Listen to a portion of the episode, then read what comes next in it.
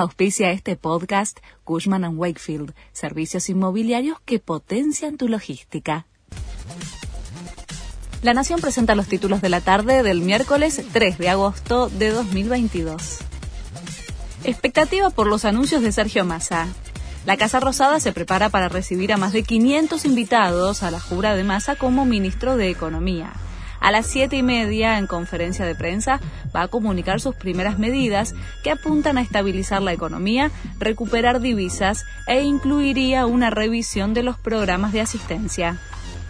La mujer y el hijo de Carlos Santiago Kirchner quedaron procesados por enriquecimiento ilícito.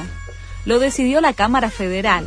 El primo del expresidente fue funcionario durante su gobierno y en paralelo con esta causa está siendo juzgado por el caso Vialidad junto con Cristina Kirchner.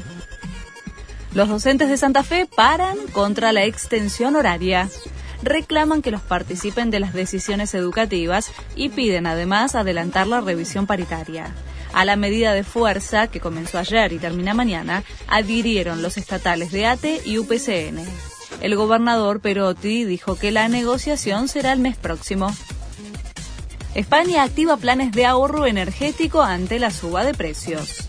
Los monumentos y las vidrieras de negocios deben apagar sus luces a las 22 horas se va a regular el uso de los aires acondicionados y se va a exigir el cierre automático de puertas en espacios climatizados, además de fomentar el teletrabajo. El programa de ahorro energético va a durar hasta noviembre de 2023. Vélez recibe a Talleres por los cuartos de final de la Copa Libertadores. El partido de ida comienza a las 21 y 30 en el estadio José Amalfitani.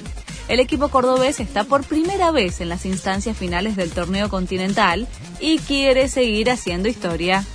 Este fue el resumen de Noticias de la Nación.